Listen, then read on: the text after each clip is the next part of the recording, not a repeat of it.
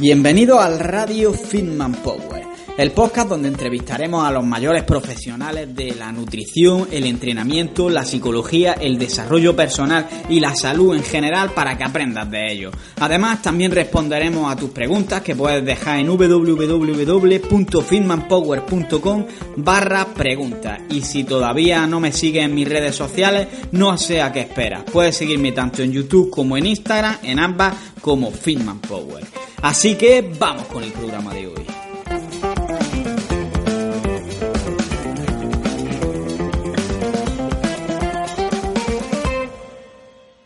Muy buenas, hijos del hierro, y bienvenidos a un nuevo episodio aquí en Radio Fitman Power. Hoy tenemos con nosotros a Joan Gallardo, que muchos lo conoceréis de sus redes sociales, que él en cuanto a deporte se dedica principalmente a la esterofilia, es entrenador, pero además también se dedica a ayudar a las personas a nivel más mental y espiritual en general. La verdad es que estamos acostumbrados a que en este podcast hablemos sobre salud y realmente muchas veces tenemos un concepto de salud que en mi opinión se queda bastante corto. A ti te dicen que tienes que estar sano y únicamente piensas en tu cuerpo, en que no te duela nada, tener una buena nutrición, eh, con mucha suerte y hacer ejercicio. Pero realmente la salud para mí es mucho más que esto. La salud significa tanto el plano físico como el plano mental, que también es algo que puede limitarte. También considero que es importante tener amigos y seres queridos y cuidarlos, porque al final si estás solo esto también te va a limitar y no te va a permitir estar sano en los demás aspectos. Y también, por ejemplo, es bastante importante saber gestionar el dinero, porque sin dinero, por ejemplo, no puedes comprar comida y va a ser también muy difícil que sigas los otros pilares de la salud. Por eso hoy con Joan vamos a hablar principalmente del plano mental y como siempre hago, he dividido la entrevista en dos partes.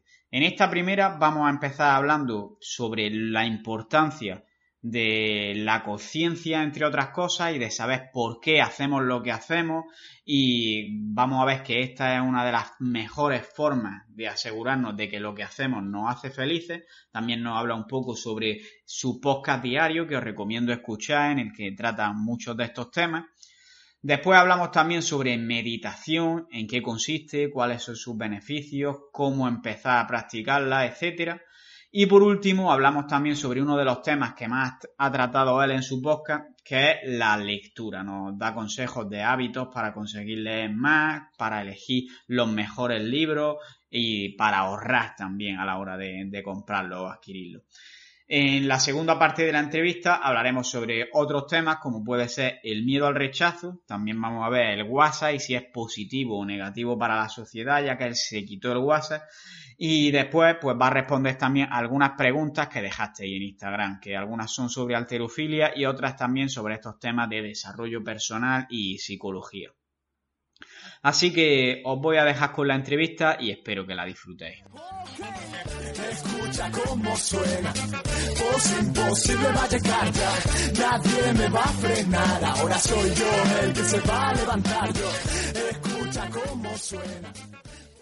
Buenas, pues estamos aquí con Joan Gallardo, que la verdad que es una persona que considero que tiene una paz interior increíble y considero que esto también es muy importante para la salud. Y bueno, lo primero, Joan, darte las gracias por haber aceptado mi invitación al podcast. Sé que andas bastante liado, así que no puedo hacer otra cosa que darte las gracias. Y lo segundo es que a mí no me gusta presentar a la gente, porque en realidad en general a la gente que entrevisto no es que os conozca mucho, sino que os conozco por las redes sociales y considero que eso nos conoce a una persona. Así que quiero que seas tú quien te presentes, que nos digas un poco quién eres, nos cuentes tu historia y también me gusta que me digas por qué crees que te he invitado al podcast. Ajá. Bueno, pues gracias a ti por la invitación en primer, en primer lugar. Y creo ahora mismo que no tengo mucha costumbre de presentarme yo, en, porque ya me suelen eh, conocer bastante, pero vamos a intentarlo. Bueno, yo soy Joan Gallardo y tengo un centro de entrenamiento personal y hace una década que me dedico al entrenamiento personal, pero esa solo es una de las facetas que, que ejerzo en la vida y, y si tengo que hablar de mí me definiría como un ayudador que ha intentado averiguar todas las caras disponibles de la realidad y, y siempre ando en busca de la verdad y de la forma de poder llegar a ayudar al máximo número de personas de la forma más intensa y profunda que me sea posible e intentar colaborar en la única y verdadera misión que tiene todo ser humano, que es intentar ser feliz en esta vida. Y bueno, ¿y por qué crees que te he invitado al podcast, como digo? Precisamente por eso. Me parece correcto. Realmente mi contribución en, en los medios y sobre todo en redes sociales pues creo que es bastante abundante. Ahora con el podcast diario en en pues se ha armado bastante bastante revuelo. En los directos ya como viste en Instagram se junta pues muchísima gente y hacen preguntas muy muy especiales. Y, y yo intento responder a esa confianza con con la máxima exposición de mis conocimientos y de la experiencia de vida que yo haya podido ir atesorando comprendiendo en ello momentos buenos y momentos malos y las lecciones aprendidas de todo eso, que al fin y al cabo no son originales. Los problemas que yo he tenido ya los han tenido miles, millones de personas antes que yo y los van a tener después miles millones de personas mm, después de mí. Y creo entonces que cualquier experiencia que pueda haberme servido a mí, seguramente le pueda servir a alguien, no como método de imitación, pero sí quizás como método de inspiración o como método para sencillamente hacer creer a alguien que bueno, pues que el fin nunca está tras un problema, ¿no? Que puede haber, que tras una gran crisis puede, podemos vivir una etapa de crecimiento brutal siempre que seamos valientes y no tengamos miedo, ¿verdad? Al final se trata de, de, ser conscientes de ello. Y bueno, mi podcast se centra sobre todo en temas de salud, pero generalmente la gente concibe la salud, digamos, únicamente desde el punto de vista físico, desde el punto de vista de que hay que comer bien, hacer deporte, no estar enfermo, pero realmente yo tengo otro concepto de salud. Yo creo que la salud incluye lo físico, digamos, lo mental y espiritual, también lo social, es decir, si tú estás solo es muy difícil que estés sano porque te van a faltar muchas cosas y vas a estar muy limitado. Y por último, en realidad, aunque parezca que esto es demasiado superficial, considero que el dinero también es salud, porque si no tienes nada de dinero es imposible que seas feliz en general, que se relacione con todo lo otro y que tengas todo lo demás de lo que habla. En tu caso, en el podcast veo que te centras mucho en el aspecto interior, el aspecto mental eh, y digamos en comprender lo que sentimos, entenderlo y potenciarlo de manera que podamos estar sanos, por así decirlo. Entonces vamos a centrar principalmente en todo esto, la entrevista. Lo primero que quiero que nos digas, hablando sobre tu podcast diario, ¿qué es lo que crees que te está aportando subir un podcast o un audio al día expresando, digamos, lo que tú sientes, lo que aprendes? ¿Crees que te está aportando, por ejemplo, conciencia de, estas cosas? ¿O qué podrías decir que te aporta esto? Bueno, lo hice y en el primer episodio del, podcast uh, lo comenté porque para mí era el reto de los retos porque si hay algo que, que se ha repetido a lo largo de mi vida, era encontrar algo que me apeteciera, ¿no? Que me seduciera, que me provocara curiosidad y de lo cual yo no fuera eh, alguien que controlara ese aspecto, que no fuera un experto. Entonces me dedicaba a ello, lo estudiaba, lo practicaba y cuando lo llegaba a dominar y cuando tenía éxito por fin en ello, mi interés decaía en absoluto, ¿vale? Totalmente se iba al carajo. Y entonces, yo soy una persona que cuando me aburro de algo, cuando pierdo el interés, la cuenta atrás para que yo desaparezca de ese aspecto, pues ya ha empezado.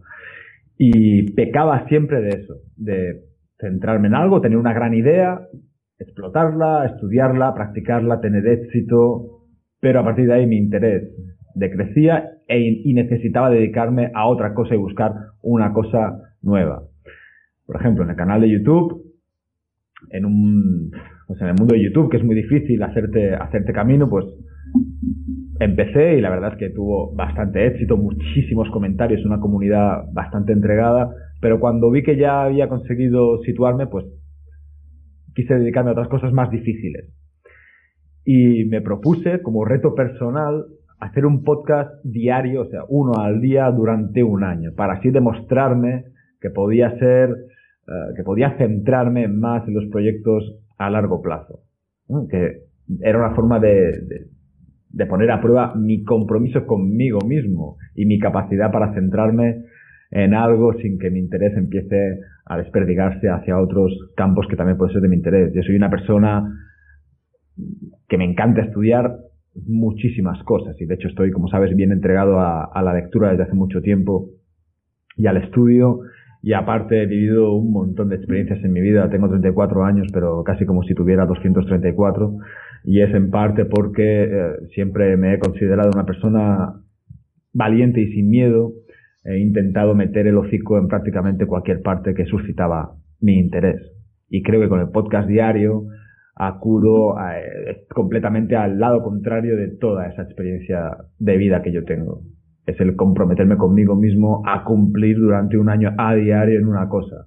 Aunque haya conseguido cierto éxito ya, de hecho llevamos tres semanas seguidas en el número uno de, de, mi categoría, que es la de fe, espiritualidad y filosofía, y hemos estado pues, hasta cinco semanas en el top 100 general de IOTS, y esto normalmente en otra época de mi vida hubiera, hubiera supuesto decir, bueno, pues ya lo he conseguido, así que me largo a otra parte a intentar algo más, más complicado. Es como si me fuera un poco la marcha, ¿verdad? tampoco, uh, y creo que con el podcast de IOTS llegaría un momento en el que llegaría a entender por qué me pasaba eso. Y la verdad es que ahora mismo estoy disfrutando de poder entrenarme para lo otro, que creo que me servirá para más adelante. Que realmente no creo que sea malo que diga, bueno, ya he conseguido éxito aquí, vamos a intentar algo más difícil, porque yo siempre he pensado que hay dos motivos que son válidos para cambiar un objetivo. Uno es que cuando empieces a perseguirlo y estés cerca de él, te estés dando cuenta de que no merece la pena el esfuerzo que estás haciendo con respecto a lo que te aporta conseguirlo.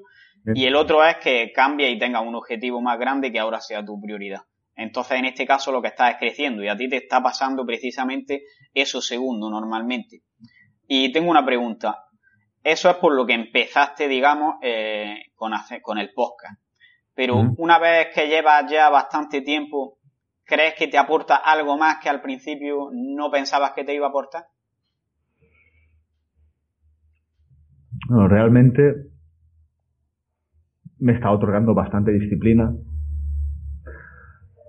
porque cuando surge el momento de poder grabar el, el, episodio, que suele ser muy temprano, yo hasta ahora me estaba levantando a las 5 y cuarto y ahora ya me levanto bastante antes, incluso 5, 5 de la mañana, a veces si me da mucha guerra, como te he dicho antes, un poquito antes y me levanto a mi rutina, me ducho, me tomo, me tomo el café y entonces digo, venga va, ahora ya no hay excusas, ahora hay que ponerse a grabar el episodio ya.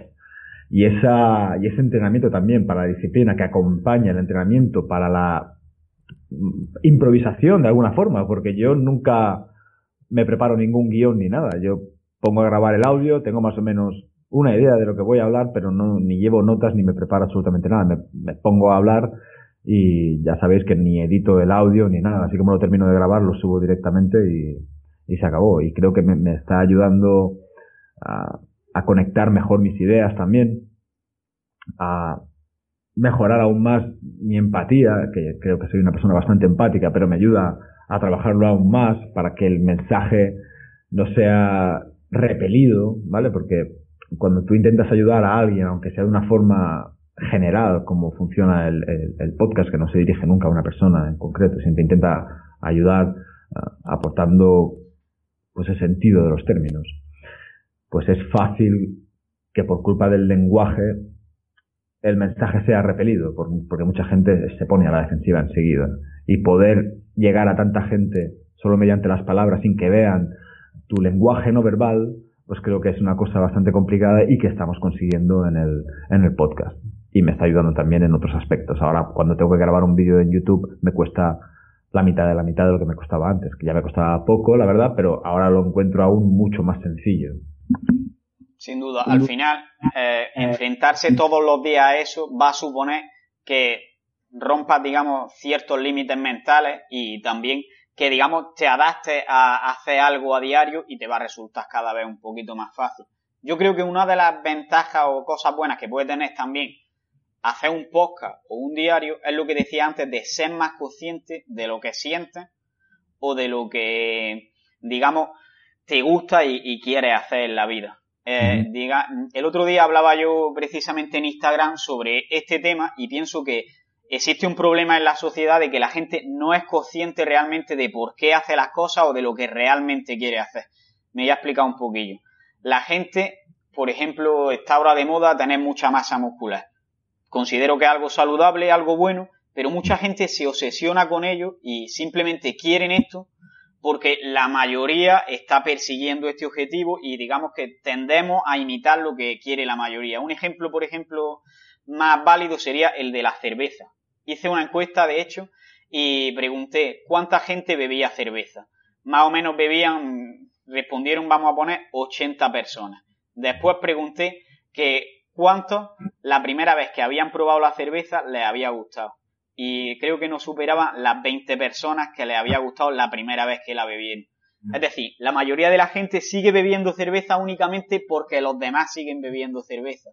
Y no únicamente esto, sino que una cosa que nos influye es los demás, también nos influye, digamos, la tele, el marketing, pero es que también te influye lo que tú mismo has hecho en tu pasado. Es decir, tú llevas cuatro años estudiando una carrera y quizás estés pensando, ya, en realidad es que no me gusta esta carrera, creo que me equivoqué, pero voy a seguir adelante porque ya he elegido esto, no voy a tirar cuatro años de tu vida, de mi vida. Entonces, eh, la gente no es consciente realmente de lo que le gusta y se deja llevar por cosas en piloto automático. ¿Cuál crees tú que puede ser la causa que lleva a la gente a esta inconsciencia y a no hacer lo que realmente siente? ¿Y qué consejo podrías dar para solucionar este problema? Bueno, realmente, por cierto, menos mal que no contesté yo a la, a la encuesta porque tuviera fastidiado la estadística. Yo recuerdo la primera cerveza que me vi, que me vi y me encantó. Y la verdad es que ya se hubiera jodido el, el tema. No, bueno, ahora ya respondiendo a la pregunta, esa falta de introspección, pues es súper común. Realmente muy poca gente invierte tiempo en hablar con, con ellos mismos e intentar averiguar qué es lo que desencadena sus pensamientos y sus emociones y si realmente hay alguna necesidad para pensar y sentir de una forma concreta. También está claro que cuando somos niños, pues el, la influencia de tanto del colegio como de la familia, de los amigos, del, de la sociedad en general es muy fuerte, ¿vale? Y casi casi que o te adaptas un poquito a eso, intentando mantener tu máxima porción de libertad, que para un niño también es un concepto bastante bastante fuerte o poco menos que te ves eh, totalmente hundido por esa, por esa vorágine.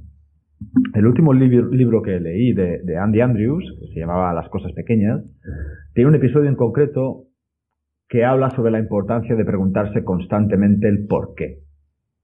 ¿Vale? Y me pareció una idea fantástica y me di cuenta de que durante toda mi vida siempre me estaba preguntando el porqué de esas cosas o por qué me tenía que tragar ciertas cosas como se suponía que me las tenía que ir tragando siempre. Y yo constantemente de niño pensaba, ¿realmente esto tiene que ser así? ¿No puede ser de otra, de otra forma diferente? Recuerdo, yo discutía muchísimo con mis profesores, incluso en primaria, y muchos de ellos se negaban a contestar las preguntas que les, que les hacía, preguntas sobre la metodología de la enseñanza o de la pedagogía, y, y, yo no entendía por qué. Y yo les decía, pero ¿por qué no me puedes contestar? ¿no? Y desde ahí me bloqueaban, y era como si un niño tuviera, empezara desde bien pronto a tener prohibido preguntar demasiadas veces el por qué. ¿Vale? Cualquiera que sea padre, yo tengo dos hijos y están en la época de los porqués. E intento tener la máxima paciencia posible. Pero cuando ya llevas 743 por qué, papá, es normal que se te acabe un poquito la paciencia. Pero me parece un ejercicio súper saludable. Y yo en mis consultorías, pues hace no mucho hablaba con un chico que hablaba, hablaba sobre el dinero, que antes le hemos comentado. Y ganaba X y él decía que necesitaba ganar más dinero. Y yo recordando el libro le dije, ¿por qué necesitas ganar más dinero? Pues para comprar más cosas. Y seguíamos, ¿y por qué quieres comprar más cosas? Y al quinto o sexto por qué, nos dimos cuenta de que hablaba demasiado en abstracto, que no sabía realmente ni cuánto dinero quería ganar, que realmente no sabía ni cuántas cosas necesitaba comprar. Otro ejemplo, hablando de la musculación, que lo hemos has comentado también. Hablaba con una chica y me comentaba que quería subir de peso para verse mejor. Y yo le preguntaba, pero ¿por qué?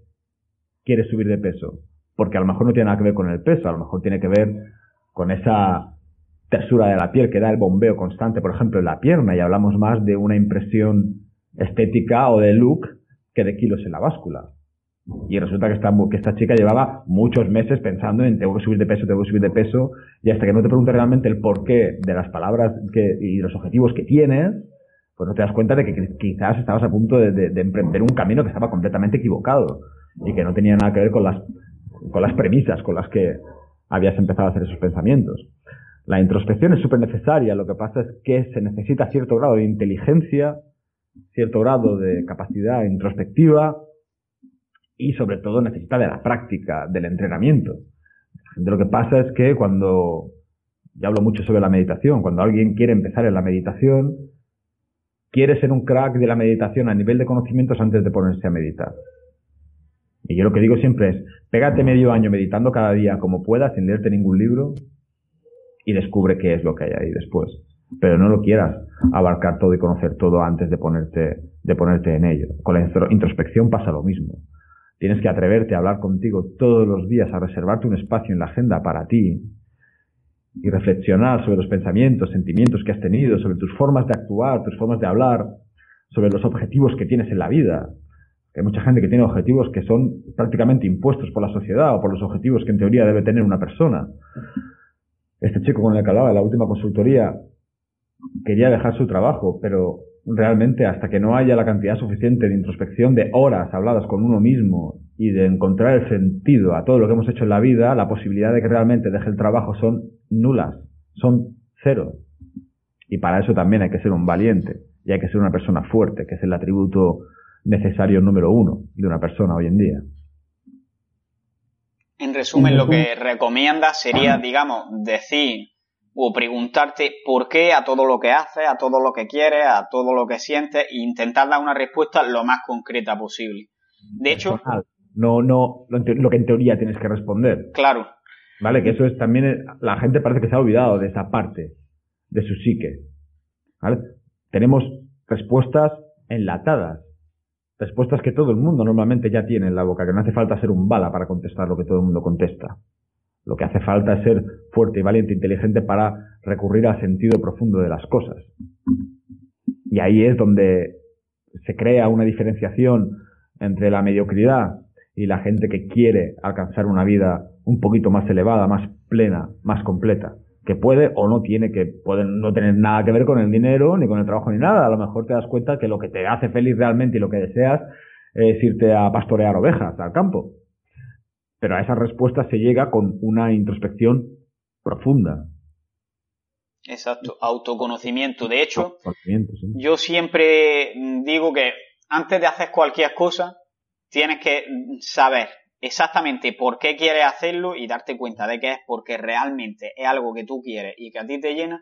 Y la siguiente pregunta, obviamente, no va a hacer cualquier cosa que quieras hacer. Si yo quiero matar a mi vecino, no voy a matarlo. Entonces, lo siguiente sería que no le haga daño a otras personas. De hecho, el caso opuesto a esto, por ejemplo, considero que sería el, caso del bullying en los colegios. Porque realmente, ¿qué es lo que pasa al bullying? Normalmente se le hace bullying a el niño que es diferente, al que no hace lo que hace la mayoría y se atreve realmente a mostrar lo que le gusta, lo que es y lo que siente. Pero ¿qué pasa? Que la persona que hace bullying normalmente tampoco es como la mayoría. Luego nos damos cuenta cuando somos más mayores, sino que no se atreve realmente a mostrar lo que le gusta de verdad, lo que siente y ¿qué hace? Que como necesita, digamos, la validación de todos los demás, pues acaba metiéndose con ese chaval que es diferente por ser diferente eh, para tener esa validación. Entonces los demás le dan esa validación y va a seguir haciendo bullying. Entonces la culpa es de él, pero también es de los que le dan la validación. Y esto es precisamente por eso, por no ser consciente de que estás haciendo algo que de verdad no sientes y no es lo que quieres hacer. Y por otra parte estás también incumpliendo la otra parte, que es que lo que estás haciendo le hace daño a otra persona. Sí, pero vamos ahí a lo mismo. Es, es conglomerado de, percepciones equivocadas realmente, que aunque se hayan hecho toda la vida, no quiere decir que sean correctas. Es que estamos en ese, en ese nivel a veces de estupidez colectiva y, y social de la masa que me parece alucinante como no más gente se sale de ese pensamiento cuadriculado. La gente se piensa que para que una persona consiga la felicidad, otra persona tiene que sufrir, otra persona tiene que ser infeliz. Y esa dualidad en la felicidad no existe Porque si para que tú seas feliz otra persona se tiene que joder, eso ya no es feliz. Eso ya no es felicidad. De hecho, es, una verdad absoluta, de las pocas que yo conozco en la vida, ¿eh? pero lo considero como una verdad inquebrantable. De hecho, yo considero que cuando tú ayudas a otra persona, eso aumenta tu felicidad y no por el hecho de que estés ayudándolo y te vaya a dar algo a cambio, porque siempre hay mucha gente que dice, si tú das, recibes a cambio. Sí es verdad que recibes, pero no porque te vaya a dar algo, sino porque el simple hecho de ayudar a alguien, estás mejorando tu entorno y ya estás recibiendo algo con ayudar a alguien. Totalmente. Mira, justo hoy, Carlos, estaba veía una noticia sobre un estudio que han hecho sobre, la, serotonina y la bioquímica cerebral que tiene que ver con la sensación de alegría, de felicidad y de, tranquilidad y de paz. Y, y, se han dado cuenta en un experimento que la gente que observa a otras personas ayudar a otras se sienten tan felices como la persona que ayuda. Por e, es que es maravilloso, es una cosa increíble. O sea, ya no es que no necesites ayudar a alguien, que también, sino que simplemente lo veas, ya te va a provocar una felicidad. Sabiendo eso, hostias, podemos, una persona puede tener claro una cosa, ¿no? Si tú cuando ves que alguien ayuda a otra persona, te hace sentir bien el simple hecho de verlo, te puedes ver animado a hacerlo tú. Pero es que es más, el simple hecho de que tú el día de mañana lo llegues a hacer, ya te da la, la, la conciencia y la certeza de que si alguien te ve, se va a sentir mejor automáticamente, aunque no esté formando parte de esa, de esa transacción. Me parece algo maravilloso, increíble. Eh, Creo que, bastante interesante. Que todo el mundo tendría que, que, empezar a, pues a tener claro que, qué vida querría tener sin tener en cuenta a las otras personas para después poderlas tener en cuenta. ¿Vale? No sé si me, si me he explicado con esto. Yo cuando, cuando alguien me dice, si yo busco mi bienestar y mi felicidad y me preocupo por mí, la gente me llamará egoísta. ¿Vale? Y yo siempre digo, rompamos ese cliché. Quien te llama egoísta por eso, estamos hablando de una persona aún más egoísta que tú. Ya, partimos de esa, de esa base. Pero lo que yo quiero de la gente que está conmigo, para poder disfrutar de ella, si nos ponemos en ese plano, es que esas personas sean completamente felices. Porque lo que me pueden llegar a dar o a ofrecer, aunque sea en forma de compañía, será mucho mejor si son felices que si son unos putos amargados. Y en el año en el que estamos, puede ser el año de, de, la ofendiditis, de la amargura y de la, y de la infelicidad. Y si a la gente le parece normal eso, bueno, ahora ya, ya incluso hay tendencias en YouTube de gente que no quiere que alguien le diga que, que su misión aquí es ser feliz. Hay gente que ya está defendiendo y aunque esté muy de moda y suene muy guay, me parece una gilipollez como un, como un piano, la verdad. No tenemos que caer en, en, en cosas tan ilógicas. ¿Quién quiere ser infeliz en la vida? Claro. Yo no he conocido a nadie. De hecho, siempre se dice, por ejemplo, lo típico de en los aviones, cuando te vas a montar, te dicen, si hay algún accidente, primero protégete tú y después protege a los demás. Eso también significa que tú tienes que estar bien para poder dar a los demás, pero también significa que para que los demás te aporten a ti, ellos tienen que estar bien. Entonces, por esta regla, si tú aportas a los demás, ellos van a aportar a ti y al final se forma así un círculo vicioso que todo vaya a estar mejor. Claro, es que es, es, es un círculo completamente cerrado y me parece de una, de una simpleza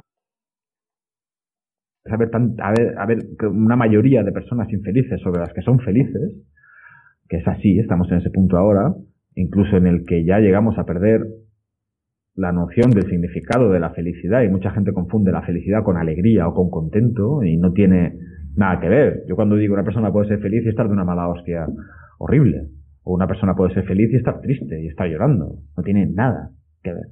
Una cosa es un estado de ánimo y otra cosa es un estado del ser. me parece otra cosa que también es sencilla. Pero sobre todo, por ejemplo, en el tema de relaciones, hay parejas que siguen juntas porque han llegado como una especie de acuerdo de amargura en el que en los dos estamos mal, pero por lo menos estamos juntos. Me parece un es también, como una, como una catedral. Lo que tiene que hacer la gente es intentar estar lo mejor posible y si eso le parece mal a alguien, es el momento de entonces pues perdonar a esa persona y liberarla para siempre y poner pues muchas horas y kilómetros por el, por el medio e intentar buscar un lugar donde el entorno sea un poquito más favorable. Ya está claro que hay que intentar ser feliz en el entorno que sea, De hecho, hay muchas personas que tienen un entorno muy malo y realmente consiguen un grado de felicidad casi casi casi casi completo. Pero si realmente queremos dejar algo en esta vida, una cierta contribución, dar algo, que creo yo que es también una de, las motivaciones y misiones de todo ser humano en, en esta existencia, tenemos que intentar por responsabilidad con lo que va a venir después, ser felices. Y dejar constancia de ello, además. Porque me parece que llega a estar hasta mal decir que eres, que eres feliz y te miran como un sospechoso habitual, lo cual me parece también tremendo. Estoy de acuerdo. Y me gustaría que hablásemos un poco sobre meditación, porque tú hablas bastante sobre ello. Yo la verdad es que soy bastante escéptico con eso y nunca he practicado meditación, así que tienes aquí una oportunidad bastante buena para convencerme para hacerlo. Entonces, lo primero que quiero que nos explique, por si alguien no lo sabe, en qué consiste exactamente la meditación y cuáles crees que son los beneficios que tiene. Ah, hay muchas escuelas de, meditación. Yo recomiendo ignorarlas a todas de entrada, porque eh, a mí me gusta que la gente que empieza a meditar con consultas a mí, antes de, empezar a hablar conmigo, me piden consejo, me piden orientación, es orientarlas lo mínimo posible. Simplemente me limito a decirle lo maravilloso que es meditar pasado un tiempo, para que se atrevan, para que se decidan ir en el paso. Y no es necesario saber gran cosa. A veces es más necesario saber lo que no hay que esperar que suceda que lo que debería suceder entonces. Por ejemplo, la gente se frustra muchísimo cuando se pone a meditar y es incapaz de dejar la mente en blanco. Y es completamente normal. Si tú en cambio dices a una persona, mira, imaginemos que durante el día tus ondas cerebrales están, yo qué sé, a 10.000 revoluciones. ¿Vale? Si en un momento de meditación eres capaz de bajarlas a 1.000, aunque siga haciendo ruido, es mucho menos ruido. ¿Eh? Tu mente estará más acallada, podrás descansar más tus pensamientos, tu capacidad de procesar esos pensamientos y quizás cuando los tengas que usar tendrás más claridad y tendrás más descanso mental. Es una oferta prácticamente rechazable. ¿Quién no quiere vivir eso? Pero si tú se lo pones en lenguaje del pueblo, que es lo que hago yo cada puto día, intentar traducir los conceptos que realmente valen la pena y que parece ser que están encriptados detrás de una serie de lenguaje rimbombante y casi casi críptico, pues a la gente de repente le apetece hacer cosas. Yo era primero, yo empecé a meditar porque mi mejor amigo meditaba y me lo dijo. Me contaba las experiencias que tenía él y yo dije, bueno, hasta ahora no me creía absolutamente nada, pero si me lo dice él, que es la persona más sincera que he conocido en mi vida, pues yo lo, tengo que probar. Y le dije, ¿qué hago? Y él me dijo, tú eres tonto. ¿Qué? ¿Cómo que qué haces? Pues te pones a meditar. Y ya está. ¿Qué pasa? ¿No sabes meditar? Meditar es algo que viene de serie en todo ser humano. Cuando tenemos un problema de verdad, grave, ¿qué hace, qué hace la gente normalmente? Se retira a pensar en ello. O, pide pausa. Cuando alguien, hay una situación de crisis y tienes gente al lado que te dicen, bueno, ¿qué, ¿qué, hacemos a partir de ahora? Porque esto es un Cristo. Y tú dices, eh, eh, eh déjame solo, que no puedo, no puedo ni pensar. Déjame un momento tranquilo y, voy a pensar en ello de forma más profunda. Eso es meditar. ¿Vale? Y está de serie, lo sabemos hacer todos.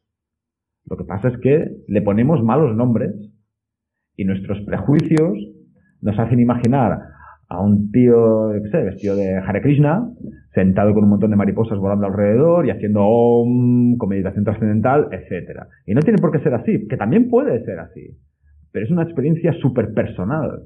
Y se, y se tiene que experimentar con ello, se tiene que jugar con la meditación. Yo, por ejemplo, hago una meditación que me encanta, que la dejo para cuando estoy solo y cuando tengo un momento muy tranquilo, que si durante el día tengo un pensamiento en la cabeza sobre una idea que es muy compleja, no pienso en ello ahí. Me lo guardo para cuando esté realmente tranquilo y tenga tiempo y tenga silencio cerca, lo rescato y me lo pongo en primer plano y me concentro exclusivamente en eso, en dejar que mi mente se desocupe de todo lo que la tiene enganchada, entretenida y mi mente pueda descender a zonas inexploradas y profundas y pueda tratar esa idea desde puntos de vista a los que normalmente yo no llegaría en el trajín del día a día. ¿Apetece o no apetece esto así? La verdad es que sí. Te apetece muchísimo más. Entonces, ¿cuándo quieres pensar en tu vida? Cuando tu jefe te acaba de pedir tres informes para las tres y tú te mueres de hambre y quieres ir a mear y a tomar un café. Así no se puede pensar en la vida.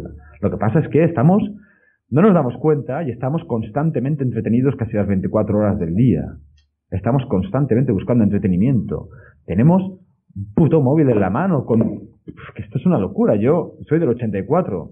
Si me dicen hace 15 años tan siquiera que esto sería una realidad, que aquí está internet y vídeos y juegos y toda la hostia, creo que me hubiera vuelto loco, realmente. Y lo hemos normalizado, pero no deja de ser cierta, ciertamente una locura. Yo, por ejemplo, no uso WhatsApp. Me parece que, es un robador de tiempo, que es un entretenedor demasiado, demasiado potente. Y es muy fácil estar de noche en un, en un ambiente tranquilo y en lugar de disfrutar de eso, estar mirando la pantalla del teléfono y contestando WhatsApp sin, sin demasiada relevancia ni, ni importancia. Pero bueno, también, también es una cosa que llegará el momento en el que el ser humano también se canse de tanta interacción artificial y poco, y poco humana. Pero como te digo, estamos constantemente entretenidos. Te levantas con la mañana, normalmente con la hora con la hora pegada, pegada al culo, te levantas, te duchas, pones la radio, escuchas las noticias, desayunas lo que sea, coges el coche, pones también la música en el coche, te vas al trabajo, compañeros, jefe, mail, sales, comes rápido, te vuelves a meter, vas a entrenar con, muchísima gente cerca, cenas, acabas el día hecho polvo, con la cabeza que te va a reventar, tienes ganas de meterte en la cama, pero te da rabia meterte en la cama tan temprano después de haber estado todo el día trabajando, entonces ¿qué haces? Te pones una puta serie. Y así pasa día tras día tras día. Y tú le preguntas a alguien, oye, la última vez que reflexionaste a un nivel profundo sobre tu vida, ¿cuándo fue? No lo sabes. No lo sabes porque no lo haces nunca. Solo cuando realmente hay problemas que te obligan a ello. Pero es que no hace falta tener problemas para poder acceder a eso. Simplemente hay que acordarse de. Y hay que querer. Voluntad. Entonces, realmente la meditación no es lo que mucha gente piensa, digamos, de dejar la mente en blanco y hacer cosas muy difíciles, sino simplemente dedicarte un tiempo a ti y a eliminar las distracciones, digamos, del día a día, que está bastante relacionado, de hecho, con lo que hablábamos antes del autoconocimiento y la introspección. Claro, ¿por qué no? O sea, realmente dejar la mente en blanco también está bien, pero hay un momento, si piensas, si piensas, hay cierta paradoja en eso, ¿no? Si yo hiciera una meditación y dejara mi mente en blanco, ¿Cómo puedo después despertar de eso y contártelo? Si estaba con la mente en blanco, ¿cómo puedo hablarte de esa experiencia si realmente no había pensamiento de por medio? Yo puedo hacer una meditación lo más tranquila posible y reconocer entre pensamientos que he tenido un tramo de tiempo en el que no estaba verdaderamente pensando en nada. Y realmente son, son, son, muy potentes, son muy importantes. Parece incluso trascender al tiempo y a, y a la apariencia física, pero tiene que estar cubierto por un cierto pensamiento. Tú le dices a alguien que para meditar tiene que tener la mente en blanco y es que es, lo deja, lo deja, porque estamos hablando de capacidades súper superiores que no son accesibles para la gente que empieza a meditar. Son, son todo conceptos erróneos, ideas preconcebidas que lo único que hacen es alejar a la gente de lo que realmente estás intentando vender o explicar o que la gente haga. Si yo, si yo quisiera hacer una contribución ayudando a los demás, haciéndolo de forma para mi lucimiento personal que provocara el rechazo de esas personas, no sé, alguien me puede explicar qué coño estoy haciendo. No estaría, no estaría haciendo nada más que intentar pavonearme. Yo, personalmente, por lo menos no he venido aquí a pavonearme de nada. Yo he venido a ayudar, yo me considero un ayudador. Creo que tengo pues unos dones regalados por la vida que tengo que usar, aunque a veces me apetezca más o me apetezca menos, y que tengo una experiencia en la vida que me han sucedido una serie de cosas pues muy, muy, muy importantes y que en lugar de, de enfadarme por ello me tengo que alegrar e integrarlas en mí para llegar a ayudar a alguien. Es así como yo después lo tengo que entregar a alguien, se tengo que entregar de la forma más suave posible, aunque luego sea fuerte y, ciertamente amarga en ocasiones, pero si es amargo es para que después sea dulce. No lo puedo dar de otra manera. Estoy comprometido con eso. Si no, sería un, un, desperdicio. Y un desperdicio también me parece otra forma de llamar a una cosa tragedia. Claro, al final tienes claro tu objetivo. ¿Y qué crees que es de forma más concreta lo que te ha aportado a ti concretamente la meditación en tu vida? Mucha paz y las respuestas ocultas más importantes de mi vida. Es como cuando tienes un problema e intentas forzadamente, mediante fuerza de voluntad, mediante disciplina, pensar en ello y sacar la solución. Y estás ahí dándole a la cabeza y no das, no das de ti.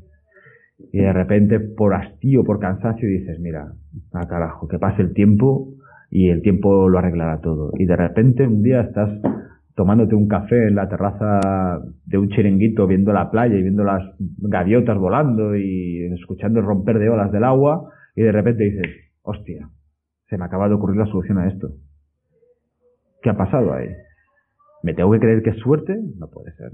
Estabas en un estado de tranquilidad y de silencio suficiente como para que tu mente pudiera acceder a un punto de vista que normalmente no te es accesible. Y es algo que, si tuviera que, contentarme con una sola cosa, me contentaría con que la gente aprendiera a meditar o, aprendiera a reflexionar profundamente sobre, el sentido de la vida y de, las, y de las cosas para disfrutar de lo que es la experiencia de conseguir un punto de vista que antes no te era accesible. Es como conocer una parte entera nueva de ti a los 30, a los 40 o a los 50 años. Y eso es maravilloso. Es como dejar que tu cuerpo o que parte de tu mente vuelva a nacer otra vez. Mejor, con capacidades nuevas, con capacidades resolutivas nuevas, con capacidades procesales aún mucho mejores. Es algo lo suficientemente potente como para que todo el mundo por lo menos intente hacerlo, intente tener su experiencia propia con ello. Yo tengo un, amigo que me dice que, que, él medita, que no sabe si lo hace bien, pero que cuando medita, el día siguiente está de, mucho mejor humor y está, salta menos en el trabajo. Dice, hostia, las noches que se me olvida meditar, al día siguiente estoy súper irritable, la gente me contesta, yo contesto aún peor, y llego a casa y digo, hostia, hoy no se me puede saltar lo de meditar. Y, y, y, le digo, ¿y me dices que no sabes si lo haces bien? Lo haces de puta madre. Realmente has entendido de lo que se trata. Y sobre todo lo haces pensando además en la comunidad, en la sociedad. Él siente que meditar le hace a él mejor persona y como le hace tratar mejor a las otras personas, quizás también influye en el hecho de que las otras personas se sientan mucho mejor y quieran hacer lo mismo otra vez. Pero vivimos en, un momento de la vida en, en la que nos gusta criticar o criticamos cosas de las que después nosotros formamos parte. ¿Vale? Es como cuando se da esa conversación idiota de dos amigos o amigas que dice, ¿viste a fulanito cómo critica a las otras personas por la espalda? Y dices, estás haciendo lo mismo. Y eso lo tenemos constantemente delante de la cara y, por alguna parte se tiene, que, se tiene que romper esta cadena. Y cada persona individual tiene que intentar romperla desde ya. Tenemos que ser un poquito más rebeldes de alma. Krishnamurti decía que el problema del mundo realmente es el problema de cada individuo. Y en el momento que cada individuo solucione su problema, el mundo verá resuelto su problema también. Pero somos demasiado egocéntricos y poco humildes para entender la magnitud de esa verdad. Siempre que preferimos pensar que la culpa de todo lo que nos pasa lo tiene otra persona o la tiene otra situación. Es que si hubiera nacido en otra parte, escuchaba decir yo. Pero qué locura es esta. No funciona así. Sencillamente no funciona así. Ese es un concepto bastante interesante que es el de darnos cuenta de que en mayor o menor medida somos responsables de, de todo lo que nos pasa. Es decir, tú puedes partir en un estado inicial, pero a partir de ahí, que vaya a mejor o a peor, casi todo va a ser responsabilidad tuya y de tus decisiones. Eres responsable hasta de tu irresponsabilidad. Que eso no se lo olvida a nadie. O sea, ser un irresponsable no te exime de la responsabilidad que tienes con lo que te sucede. Y si más gente se hiciera cargo de ellos mismos, muchísimo mejor nos iría a todos. No tengo duda. Otra cosa de las que habla bastante en, los audios, ha hecho bastante audio sobre ello, es sobre lectura. Y quería hacerte unas preguntas al respecto. La primera es por qué tienes tanto aprecio a la lectura y cómo empezó ese afán y qué te ha aportado la lectura realmente. Como sabes, soy una persona casi completamente autodidacta. En mi vida han faltado, eh, no es que haya echado de menos, pero la casualidad ha hecho que no aparecieran demasiadas figuras autoritarias sobre mí, que, que no tuviera un profesor, un mentor realmente. Y así como mucha gente me considera a mí su mentor, a lo largo de mi vida me ha pasado muchas veces y me pasa actualmente con varias personas, pues yo no tuve esa, esa suerte. Así que tuve que buscar mis mentores en otra parte. Y no había un lugar mejor donde buscarlos que en la, que en la lectura. Yo no he tenido un mentor, pero he tenido ahora varios mentores que son la creme de la creme del mundo. He tenido como mentor a Krishnamurti, a Dyer, a Bertrand Russell, a Ayn Rand. ¿Quién no querría haber tenido esos, esos mentores? Y yo siento que después de prácticamente cada libro que me leo, porque presumo de elegirlos bastante bien, mi vida cambia un poquito.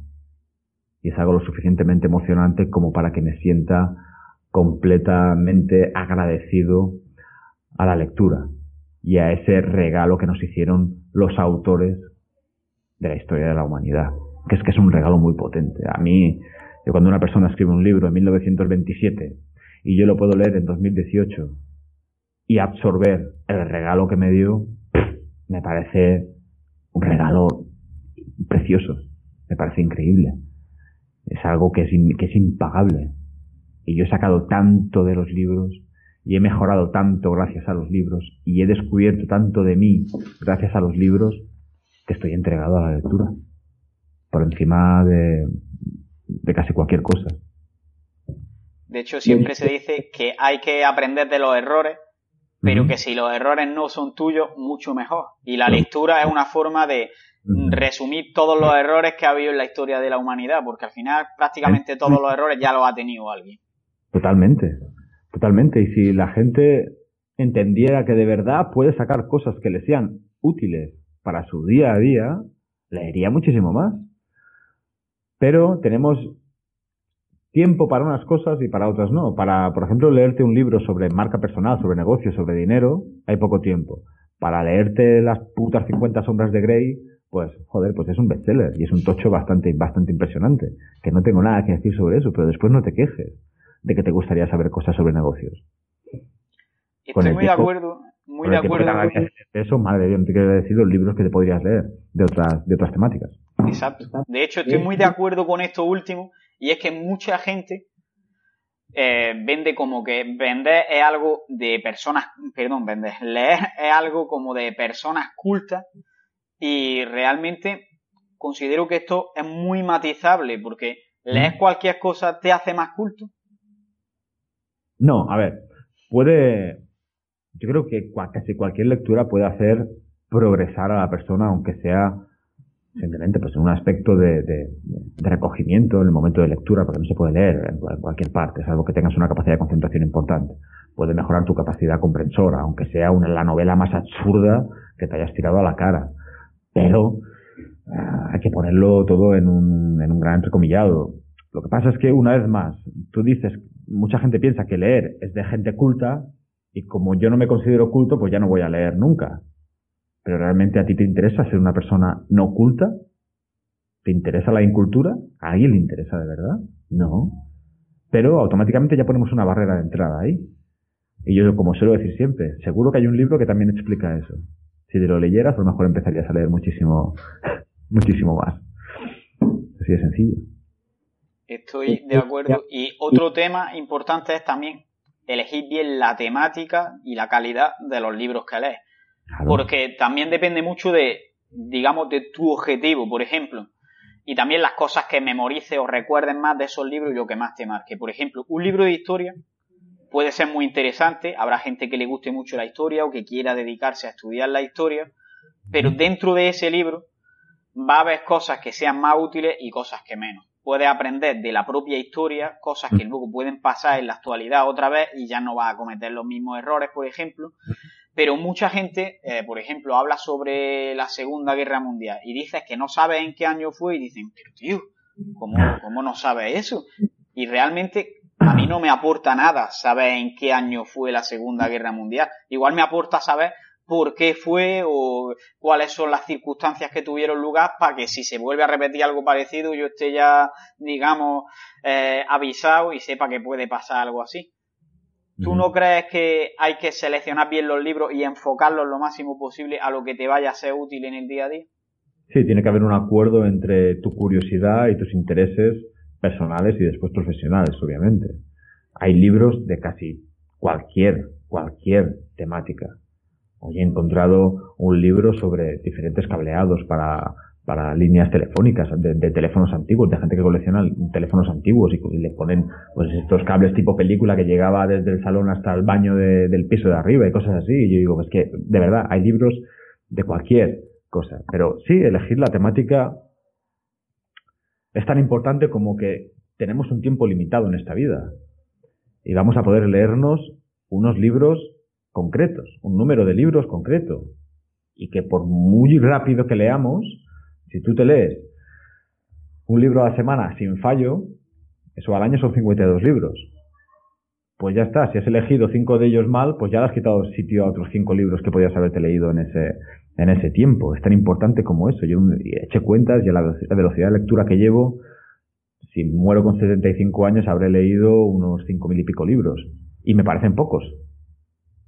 Por eso intento ser lo más consciente posible a la hora de elegir el próximo libro que me voy a leer, porque no quiero quitarle el sitio a otro, porque mi tiempo aquí es limitado.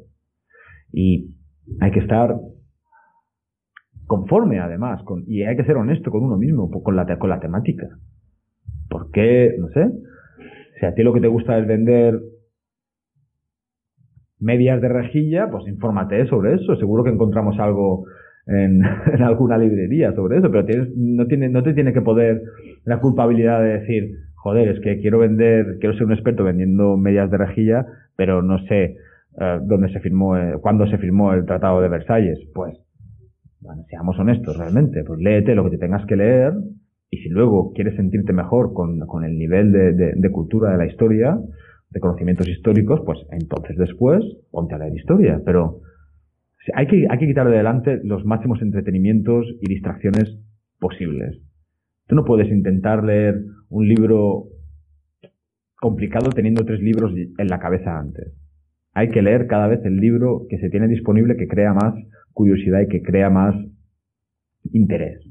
Y después ir con otro y con otro y con otro. Pero no se puede entrar y salir de la puerta por la vez, ¿verdad? Y ahora que mencionas lo de que el tiempo que tenemos es limitado, eh, me viene a la cabeza otra cosa, que es que realmente cuanto más lees, más cosas quieres hacer. Entonces existe, digamos, aquí una rivalidad entre leer y aprender o hacer cosas, porque al final las dos cosas consumen el recurso que es el tiempo. Entonces quiero que me digas qué ventajas le ves a un libro frente, por ejemplo, a un podcast o un audiolibro creo que hay tiempo realmente para todo. Yo, por ejemplo, yo no puedo leer mientras estoy conduciendo. Entonces, cuando conduzco, escucho bastantes podcasts. No puedo leer en casi cualquier circunstancia. Por ejemplo, yo he aprendido a leer caminando por la calle sin empotrarme con, con timers y con coches aparcados. Eh, me llevó un par de sustos, pero al final he podido. Pero obviamente si llueve ya no me voy a poder llevar el libro. Y eh, venimos, ahora ya, ya llega el otoño, ya estamos en él, de hecho entonces me llevaré unos auriculares y escucharé, y escucharé podcast. Creo que hay, que hay tiene que haber un momento, un momento para todo. Lo que pasa es que hay que ser muy hábil con la agenda. Yo, cuando he leído muchos libros sobre planificación, gestión de la agenda, gestión del tiempo, y parece mentira porque siempre estoy intentando uh, refinar esa habilidad que tengo. Y mucha gente me ve y me dice, ¿qué haces? Y yo pues hago planificación y me dicen otra vez. Joder, pues no, no te sale muy bien. No, no es que no me salga bien, es que cada vez intento hacerlo mejor y es una evolución constante, pero es muy complicado.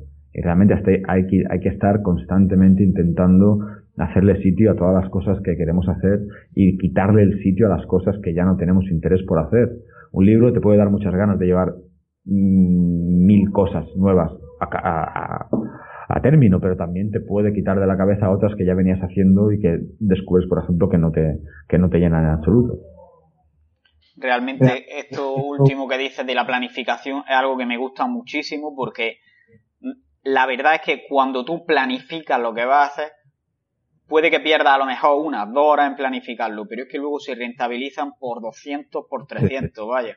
Y de hecho yo siempre digo que uno de los mejores hábitos que he adquirido es el de que todas las semanas digo, bueno, esta semana me voy a marcar estos objetivos, cosas sencillas y estimo el tiempo que me va a llevar a conseguirlo y, digamos que lo pongo como en el calendario. Luego es verdad que el calendario y cumplirlo al 100% ni de coña porque siempre surgen imprevistos o te llevan las cosas más tiempo del que pensaba, etcétera. Y pero la verdad es que hacen muchas más cosas así que si no hiciera esa planificación previa. Totalmente, o sea, apunta a las estrellas y seguro que llegas a la luna. Partiendo de eso, realmente vamos a hacer muchas más cosas, aunque no completemos el 100% de la agenda, que si no hay agenda en absoluto. Yo, el, uno de los últimos libros que me leí de Seth Godin, el ¿Qué piensas hacer con ese pato? supuso tal revolución en, mi mente que me tuve que ir en domingo a, mi despacho del, centro de entrenamiento que tengo en Manacor y me encerré y estuve como cuatro horas intentando procesar, intentando dar salida a todo eso. Y tuve unas ideas bestiales que se tradujeron, por ejemplo, en ingresos de forma inmediata en el gimnasio. Si no hubiera cogido esas cuatro horas para encerrarme en mi despacho sin distracción alguna, con el teléfono apagado, y pudiera haber puesto mi, mente en disposición de trabajar sobre esas ideas, no hubiera sacado nada. Y hubiera sido quizás pues un libro que, que, poco rentable. Y ahora mismo se ha situado en el libro, uno de los libros más rentables que me he leído en mi vida, porque me costó 20 pavos, pero he sacado un rendimiento de casi un 10.000%. Y realmente mucha gente quiere leer, pero siempre dice, no tengo tiempo, eh, me quedo dormido antes, entonces quiero que me digas un poco qué hábitos pueden ayudarte a incluir la lectura en tu vida. Primero hay que tener una, una, una voluntad por leer y hay, que, y hay que querer ser una persona que lee mucho. Hay que tener esa, capacidad de, de, evocar una autoimagen en nuestra mente y que nos apetezca muchísimo. Si hay voluntad, hay amor, ¿vale? Y si una persona tiene voluntad por hacer algo, pues la pasión y el corazón por, de, por querer hacerlo se encarga prácticamente de todo. Si yo tengo eso en mi cabeza y en mi corazón, es imposible que yo me olvide un libro en mi casa. Y si se me olvida, cojo el coche y voy enseguida. O sea, la opción de no tenerlo es prácticamente eh, imposible aconsejo llevar siempre la lectura encima y estar al tanto de los momentos que se presentan para leer. Una persona en 10 minutos puede leer sin, una, sin llevar a cabo lectura rápida ni técnicas de, lectura veloz, puede leer 5 o 6 páginas. Si hace eso varias veces al día, pues termina el día leyendo unas 40 páginas. Si haces eso todos los días, pues en una semana te has leído un libro de 210 páginas. Tenemos tiempo para muchas cosas inútiles y poco para lo que realmente parece que nos interesa. Pero si realmente no tienes cojones de encontrar tiempo para eso, tienes que reconocer que no te interesa tanto. Porque la, por ejemplo, me hace gracia que la última actualización de, Apple para iPhone creo que te dice exactamente en cuántos minutos pasas al día en diferentes tipos de aplicación dentro del teléfono móvil. Creo que, creo que funciona así, me lo enseñó un amigo aquí y alucinaba porque vio que pasaba al día dos horas y media en WhatsApp. ¿Te, ¿Quieres que te cuente cuántos libros puedes leerte leyendo dos horas y media al día?